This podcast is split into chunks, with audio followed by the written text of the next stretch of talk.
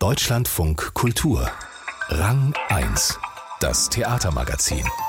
Mit Janis Elbira. Eine eigene Wohnung im Geburtshaus von Bertolt Brecht. Die gibt es jetzt in Augsburg im Rahmen einer Residenz für verfolgte und bedrohte KünstlerInnen. Diese Woche ist mit der russischen Theatermacherin Anastasia Padlai die erste Bewohnerin eingezogen. Wir sprechen mit ihr. Und wir sind zu Gast in Mannheim. Dort hat das Nationaltheater seine Ausweichspielstätte eröffnet in einem früheren Soldatenkino. Gestern jährte sich zum 125. Mal der Geburtstag von Bertolt Brecht.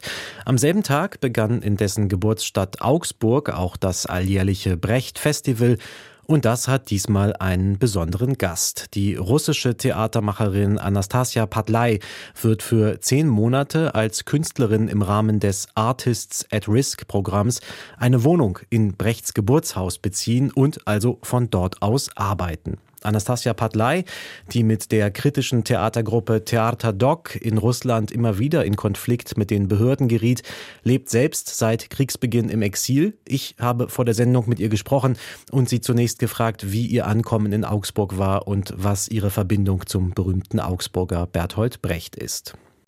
Uh, yes, it's a very exciting experience for me, and um, I'm waiting for my colleague tomorrow, Nana Grinstein. She's a playwright I work with almost the whole of my career. Mhm. Es ist eine sehr aufregende Erfahrung für mich. Gerade warte ich auf meine Kollegin, die Dramatikerin Nana Greenstein, mit der ich fast seit Beginn meiner Karriere zusammenarbeite. Ich habe sie seit Februar letzten Jahres nicht mehr getroffen. Damals hatten wir gerade unsere letzte gemeinsame Premiere in Moskau herausgebracht, Memorial. Die Premiere war damals am Geburtstag von Svevolod Meyerhold und die zweite Aufführung am Geburtstag von Bertolt Brecht. In der Produktion ging es um die Entstehung und schließlich die Auflösung der Menschenrechtsorganisation Memorial durch die Putin-Regierung. Verbunden haben wir das mit der Lebensgeschichte der Brecht-Schauspielerin Carola Neher, die später am Gulag starb. Uns hat interessiert, wie Brecht selbst herauszufinden versuchte, was ihr in der Sowjetunion widerfahren war. Deshalb haben wir uns damals viel mit Brecht beschäftigt. Und Carola Neher war auch für Memorial ein wichtiger Fall, weil die Arbeit der Organisation sich zunächst vor allem dem Stalinismus widmete. 2018 gab es zum Beispiel eine von Memorial organisierte Ausstellung zu Carola Neher und Bertolt Brecht, die ja Freunde waren. In 2018 uh, there was an exhibition in uh, Memorial uh, dedicated to Carola Neher uh, and uh, Bertolt Brecht as well because they were friends. Bertolt Brecht war ja selbst gezwungen, ins Exil zu gehen. Nachdem er Nazi-Deutschland verlassen hatte, lebte er in der Schweiz, in Dänemark, Finnland, auch in den Vereinigten Staaten. Sie sind jetzt auch schon seit fast einem Jahr im Exil. Wie nah fühlen Sie sich jemandem wie Brecht in dieser Phase Ihres Lebens? Actually, working with this material we were thinking, even in the end of 2021, we were thinking already about our possible immigration. Als wir 2021 anfingen, mit diesem Material zu arbeiten, da haben wir bereits über unsere eigene mögliche Immigration nachgedacht. Denn die Repressionen in Russland haben ja nicht erst gestern angefangen, auch nicht erst 2022. Und weil wir mit Theatre Doc oft zu politischen und sozialen Themen gearbeitet hatten, wussten wir sehr genau, dass die Situation in Russland immer schlimmer wurde. So we were aware very well how the situation in Russia was getting worse and worse. In unserer Produktion kamen deshalb Songs vor, die auf Texten basierten, die Bertolt Brecht im Exil geschrieben hatte. Lieder über das Schicksal von Immigration und über Künstler im Exil. Da erkannten wir schnell Parallelen zwischen dem Leben deutscher Intellektueller in den 1930er Jahren und dem von russischen Künstlern unter Putin. Wir lasen also viel über Brecht, über Walter Benjamin, Erwin Piscator oder Carola Neher und ihre Lebenswege im Exil. Das war schon sehr emotional für uns. So it's very like emotional for us to recognize their stories. Ja. Viele Künstler sagen ja, dass sie sich im Exil besonders abgeschnitten fühlen, also nicht nur von ihrer Heimat, sondern auch von der eigenen Arbeit, weil ja die Themen in der neuen Umgebung, in der neuen Gesellschaft ganz andere sind als zu Hause. Wie ist das für Sie? Ist es vielleicht sogar schwieriger, als Künstlerin zu arbeiten, wenn gewissermaßen der Gegner abhanden gekommen ist?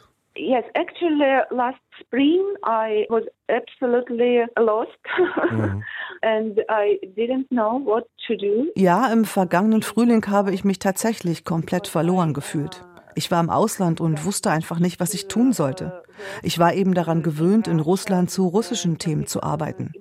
Aber im Juni beschloss ich dann, als Dokumentartheatermacherin zumindest weiterhin Interviews zu führen. Ich wusste nicht, ob ich das Material für meine künftige Arbeit würde verwenden können, aber wenigstens sammelte ich so die Stimmen der Zeugen der aktuellen Situation. I started interviewing people uh, from Ukraine and then I focused on people who stayed in Russia, staying in Russia and being against the situation, against what was going on in Ukraine. Also interviewte ich Menschen aus der Ukraine und dann vor allem auch Menschen, die sich entschieden hatten, in Russland zu bleiben, obwohl sie gegen das sind, was in der Ukraine geschieht. Die können sich natürlich nicht öffentlich äußern, weil ja selbst das Wort Krieg in Russland nicht ausgesprochen werden darf. Sie gingen also in eine Art innere Immigration. Ich nutze jetzt aber die Interviews als Performerin, um diesen Stimmen Gehör zu verschaffen. Dadurch bleibe ich auch selbst im Exil in gewisser Weise involviert, indem ich mit diesem Material arbeite. Included, yes, to stay involved in working with this material. Deutschlandfunk Kultur. Wir sind im Gespräch mit der russischen Theatermacherin Anastasia Patlay, die seit dieser Woche in Bertolt Brechts Geburtshaus in Augsburg lebt und arbeitet. Frau Patlay, Sie sind sicherlich nicht nur über die Interviews, die Sie jetzt angesprochen haben, sondern auch privat weiterhin in Kontakt mit vielen Freunden und Kollegen, die in Russland geblieben sind. Wie ist da die Situation inzwischen? Gibt es vergleichbare Arbeit wie die, die Sie mit Theater Doc gemacht haben, oder ist das inzwischen völlig unmöglich geworden? Actually, Theater Doc has its repertoire and uh, it's more or less still running. Mhm. Theatre Doc hat noch sein Repertoire und arbeitet tatsächlich mehr oder weniger weiter. Sie beschäftigen sich auch weiterhin mit der gegenwärtigen Situation, aber sie können ihre Arbeiten nur noch in einem kleinen Kreis zeigen, also ohne echte Vorankündigung. Sie setzen auf versteckte Andeutungen, die für Eingeweihte auf den Ort und den Inhalt ihrer Performance schließen lassen. Das ist jetzt im Grunde ein Partisanen- oder Untergrundtheater. Die Menschen in Russland erinnern sich im Moment wieder häufig daran, wie es in der Sowjetunion war. Und ich würde sagen, dass die Kulturszene durch den Krieg gespalten wurde. Einige sind bereit, Kompromisse einzugehen und sich auch für nicht so gute Dinge einspannen zu lassen. Für mich als Künstlerin ist es interessant zu sehen, welche Strategien die Menschen in Russland jetzt wählen. Aber natürlich haben auch viele meiner Kollegen Russland verlassen, andere planen noch, es zu tun. Aber ich möchte dagegen zum Beispiel auf das Festival Lubimowka hinweisen, das lange in Moskau beim Theatre Doc stattfand. Ein Festival für junges, zeitgenössisches Theater und neue Stücke. Letztes Jahr wurden dort lauter Stücke eingereicht, die sich fast alle in irgendeiner Weise mit diesem verbotenen Thema beschäftigten, also dem Krieg. Man entschied sich daraufhin, das Festival unter dem Titel Ekos Lubimowka nicht mehr in Moskau, sondern dezentral an den Orten stattfinden zu lassen, in denen jetzt viele exilierte russische Künstler leben. In Estland, Kasachstan, in Tel Aviv, Haifa, Paris und Belgrad. Dieses Jahr wird es fortgesetzt, unter anderem in Istanbul und in Granada, wo ich jetzt lebe. Das ist doch ein besonderes Zeichen der Solidarität in diesen kreativen Kreisen. Und von dieser Solidarität gibt es unter den Menschen, die Russland verlassen haben, ansonsten leider gar nicht so viel. Die haben schließlich alle ihre ganz eigenen Probleme. Aber Echos of Lubimowka ist eine für mich sehr aufregende Bewegung mit einer deutlichen Antikriegsbotschaft. I say there is no too much examples of uh, solidarity among those people who left Russia. Uh, because each of them have their own problems. But Echo of Lyubimovka is actually exciting movement with very clear statements, anti-war statements. Das Thema Solidarität greife ich direkt auch nochmal auf. Es gibt ja doch einige Stimmen, die jetzt fordern, dass russischer Kunst und auch russischen KünstlerInnen kein Raum mehr außerhalb Russlands gegeben werden sollte. Also Stichwort Kulturboykott. Ich kann mir denken, dass Sie das als russische Künstlerin anders sehen. Aber haben Sie aktuell auch Verständnis für diese Position? I can understand the, uh, the point of view of Ukrainian people. Yes, I think as the war is continuing, the Ukrainian people. Ich kann diesen Standpunkt vor allem der ukrainischen Menschen verstehen, ja.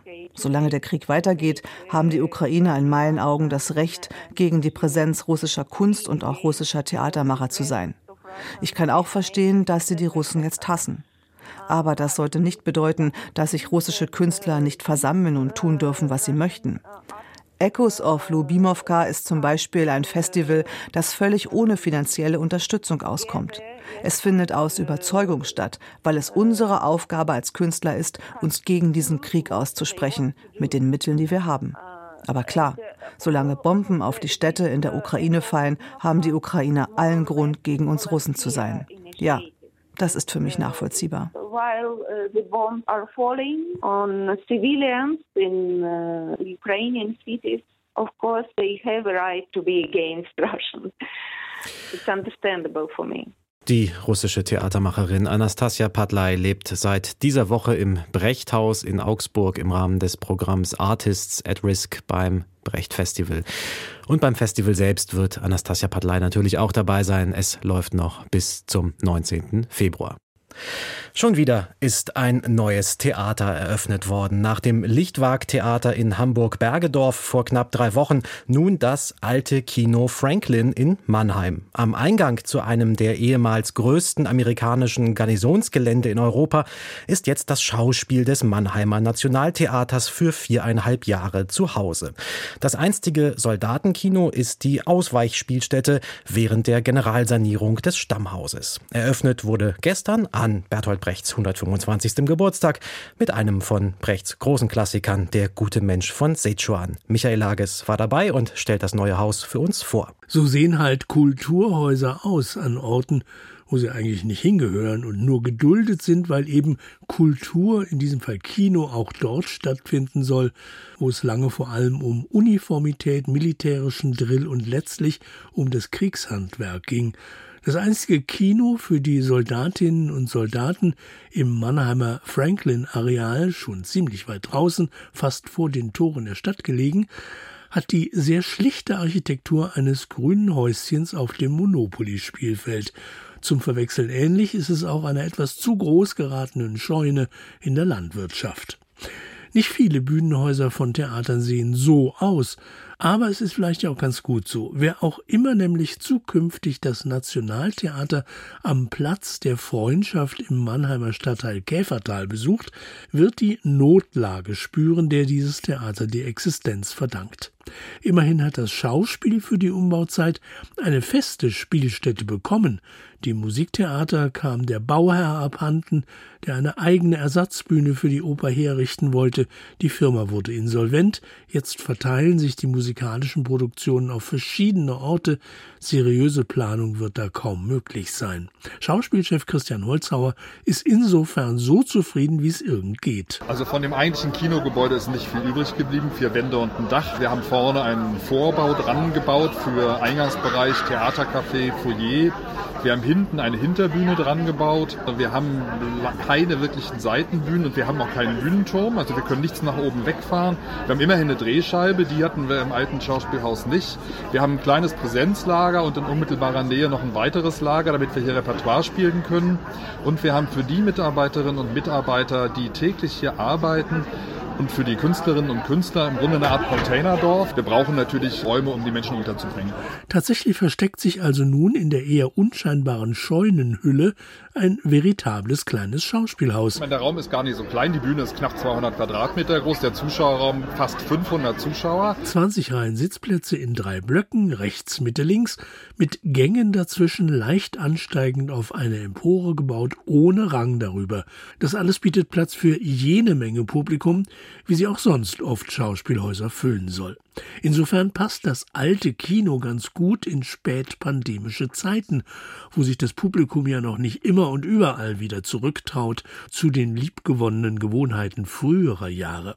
Mannheims Schauspiel wirkte oft ein wenig überdimensioniert, wenn sich Mannheimerinnen und Mannheimer jetzt schnell gewöhnen an 20 Minuten Straßenbahnfahrt bis hinaus zum Franklin-Gelände, könnte das alte Kino durchaus zum Neuanfang passen. Und wenn tatsächlich auf ehemals militärischem Terrain ein richtig neuer Stadtteil wächst, was die Stadt mit größtmöglicher Energie und sehr viel Geld plant, könnte das Schauspiel sogar einen Standortvorteil hinzugewinnen, denn es ist ja schon da. Das wird für uns einerseits eine Herausforderung, aber ich finde das andererseits so total spannend, weil wie oft hat man schon die Gelegenheit, so einem Stadtteil beim Wachsen zuzugucken und dann mit dem Theater auch noch mitmischen zu können. Und das Theater wird bleiben, sagt Hausherr Holzhauer, auch wenn die Renovierung in der Innenstadt beendet sein wird. Kultur wird bleiben unterm Franklin-Dach. Die Eröffnung sollte wohl an Feierlichkeit noch hinzugewinnen durch die Geburtstagsehrung für den Stückeschreiber Bert Brecht, gestern vor 125 Jahren in Augsburg geboren. Das gelang aber nur insofern, als Charlotte Sprengers Blick auf die klassische Brecht-Parabel sehr bilderreich und mächtig fetenmäßig bunt geraten ist, den Komplikationen des Stückes aber nicht wirklich nahe kommt. Brechts Fabel besteht hier vor allem aus Oberflächen und das bekannte letzte Wort ist insofern ungewollt ernst gemeint. Los, verehrtes Publikum, los! Sucht dir selbst einen Schluss. Es muss ein guter da sein. Muss, muss, muss, muss, Zumindest ein Muss ist in Mannheim aber schon geklärt, dass da nämlich ein vielleicht nicht von außen, aber doch von innen durchaus attraktiver Theaterbau zur Übergangsheimat werden kann und soll und muss für das Mannheimer Schauspiel. Es musste und es konnte. Michael Lages war das über die Eröffnung der Ausweichspielstätte für das Mannheimer Nationaltheater. Der Theaterpodcast von Deutschlandfunk Kultur und Nachtkritik.de es bewegt sich so einiges im strukturell lange etwas behäbigen Theaterbetrieb. Neue Leitungsmodelle, neue Menschen, die in die führenden Positionen drängen, neue Themen auf den Bühnen. Darum geht's auch in der neuen Folge unseres Theaterpodcasts. Susanne Burkhardt und Elena Philipp haben Hannovers Intendantin Sonja Anders und den Theaterkritiker Tobi Müller zu Gast und fragen auch, warum die Debatten gleichwohl hitzig bleiben werden. Hier ein Ausschnitt.